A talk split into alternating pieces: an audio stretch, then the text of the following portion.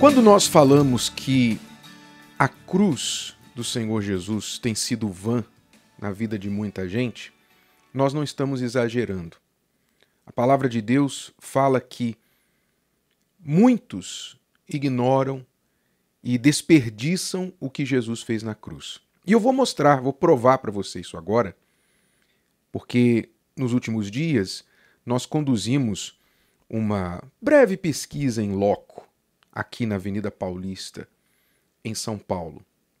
E decidimos perguntar para estas pessoas o que a Semana Santa significa para elas.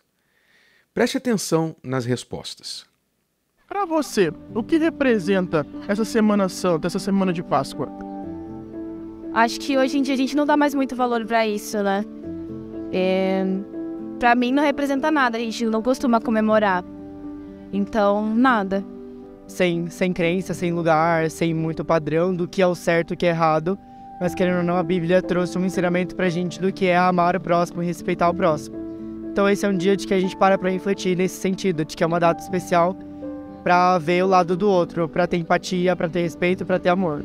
Oh, para mim representa mais um encontro de família. Não tenho nenhuma religião, nada, nenhuma, enfim, não é a religião que que me move, né? Não é essa a minha questão. Então é mais estar tá com, com a família. Uma data muito importante que a gente possa estar tá comemorando com a família, amigos, familiares, né? Então é uma data que tem que ser sempre lembrada, né? É, bom, eu não conheço muito sobre, sobre a Páscoa, sou de outra religião, mas eu creio que é uma semana onde é, existe a oportunidade de é, união familiar. Então, eu acho que, como todos os eventos é, religiosos, onde se tem a oportunidade de encontrar família, de fazer uma refeição em família, né? É, eu acho que representa aí só coisa boa, energia, amor, união. Semana Santa é uma, eu acho que é um momento onde a gente pode refletir, né, é, diante das coisas que acontecem no mundo e é sobre os pecados, sobre sobre sobre o que isso pode causar no nosso dia a dia, né? Tipo a questão é, dos erros, da, da, das coisas da, é, que a gente faz a favor da nossa carne, né, e não do nosso espírito. Então eu acho que é isso. A Semana Santa serve para a gente refletir sobre, é, sobre o, o, a o ressurgimento de Deus, né? E para a gente refletir sobre isso. Eu não tenho uma religião assim ao certo, mas a minha família é bem católica. Então acredito para quem goste é bem importante. mas para mim não, não faz muita assim diferença. Eu gosto de chocolate como todo mundo e só. Muito triste, muito triste, né? Empatia. Vou aqui resumir algumas respostas. Essa Semana Santa é sobre empatia. Uma disse não é nada, para mim não quer dizer nada. Outros disseram estar em família, amigos, fazer uma refeição em família. É um evento religioso, coisa boa, energia, união, refletir diante das coisas que acontecem no mundo e comer chocolate. Muito triste isso. Muito triste porque a gente percebe que na vida destas pessoas, e elas representam, infelizmente, milhões de pessoas no Brasil e no mundo, a cruz de Cristo é vã. O que Jesus fez na cruz, no, neste dia, Sexta-feira Santa, para elas não foi nada. Absolutamente nada. E eu digo, não é por falta de informação, não é por falta de oportunidade de querer saber. A Páscoa é provavelmente a festa religiosa, se você quiser assim chamá-la, mais antiga do mundo. Se não a mais antiga, uma das mais antigas do mundo. Então, qualquer pessoa que tenha o mínimo de interesse pelo menos na história, deveria saber o que significa a Páscoa, não é? As pessoas têm interesse, aliás, as pessoas têm informação, têm acesso à informação. Hoje não se pode pleitear a ignorância por falta de oportunidade, de acesso à informação, a conhecimento. Mas é claro, nós sabemos que o Deus deste século, o Deus deste mundo, cega o entendimento das pessoas, dos incrédulos, para que elas não vejam a luz do Evangelho, não é? Vamos lá então, por que, que Jesus morreu na cruz? O que, que é Semana Santa? O que, que é Sexta-feira da Paixão? Neste dia, por esta hora da manhã, Jesus estava carregando a sua cruz e exatamente às nove da manhã a sua cruz foi levantada. Ele foi já estava pregado na cruz e a sua cruz foi erguida sobre a terra. Às nove horas da manhã da sexta-feira. E ali ele ficou agonizando por seis horas, até as três horas da tarde. Então se lembre, das nove da manhã até as três da tarde, Jesus ficou agonizando. Ele tinha tomado uma surra enorme desde a noite anterior, passou a noite preso, não dormiu, foi açoitado violentamente, sangue arrancado, pedaços da sua carne arrancados, arrancados. Uma coroa de espinho foi apertada na sua cabeça de forma que a sua cabeça estava. Você pode imaginar a dor que ele sentia na sua cabeça, a, a pressão que ele sentia.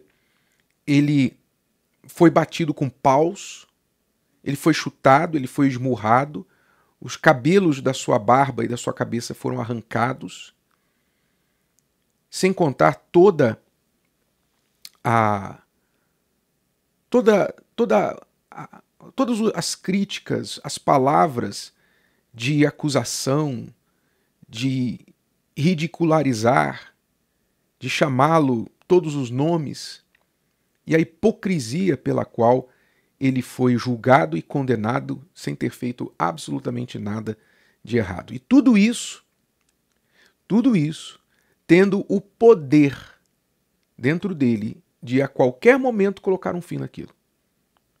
Mas não o fez. A qualquer momento ele poderia ter estalado os dedos, digamos assim, por força de expressão, ou chamado o pai como ele mesmo disse, o Pai teria enviado uma legião de anjos, ou doze legiões de anjos, para livrá-lo. Mas ele não fez. Ele escolheu sofrer e passar por tudo que passou até a morte, até a última gota, quando às três da tarde ele disse: Está terminado, está consumado. Deu o último suspiro e morreu, e houve um terremoto sobre a terra. Três dias depois, ele estaria no domingo ressuscita ressuscitado. Mas isso a gente vai falar em outra oportunidade. Eu quero falar sobre então por que, que ele fez isso.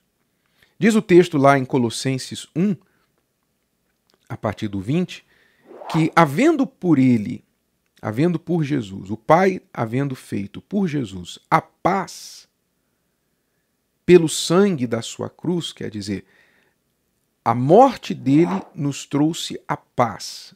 Por que a paz? Porque até então havia inimizade, havia guerra. Guerra entre quem? Entre o ser humano e Deus. Sim, o ser humano se rebelou contra Deus, se voltou contra Deus e criou então uma inimizade, uma parede de separação porque se rebelou, não quis obedecer, se submeter, assim como um filho que se rebela contra o pai, que nós vemos aí diariamente nas notícias, filho que bate no pai, agride o pai, mata a mãe, enfim. O ser humano fez isso com Deus. Mas havendo ele, por ele, por Jesus, feito a paz pelo sangue da sua cruz, por que pelo sangue? Porque o sangue dele foi o pagamento. Foi o pagamento. Pagamento pelas nossas dívidas causadas pelos nossos pecados. Como o salário do pecado é a morte, então Jesus pagou o salário dos nossos pecados com o sangue dele. Ele pagou. E isso comprou a nossa paz, comprou no, o nosso perdão do Pai. Por meio dele, por meio de Jesus, reconciliar-se consigo mesmo todas as coisas, tanto as que estão na terra como as que estão nos céus. Quer dizer, a morte do Senhor Jesus foi para que houvesse reconciliação. Sabe, é tão bonito, né? A gente sempre se emociona quando a gente vê uma história de pessoas que estavam afastadas, pessoas que estavam longe, separadas, qualquer razão, fosse por briga, por inimizade, um mal entendido, o que for. Quando você vê pessoas que eram inimigas, que estavam magoadas umas com as outras, e elas então se reconciliam, apertam as mãos, se abraçam, dizem eu te perdoo, e você vê duas pessoas que estavam anteriormente em uma posição antagônica, agora são pessoas que estão se abraçando e perdoando e colocando o passado para trás, a gente se emociona, não é? A gente pensa, poxa, que bonito. Isso é muito melhor do que a inimizade. Pois é, foi isso que Deus fez com o ser humano através da cruz.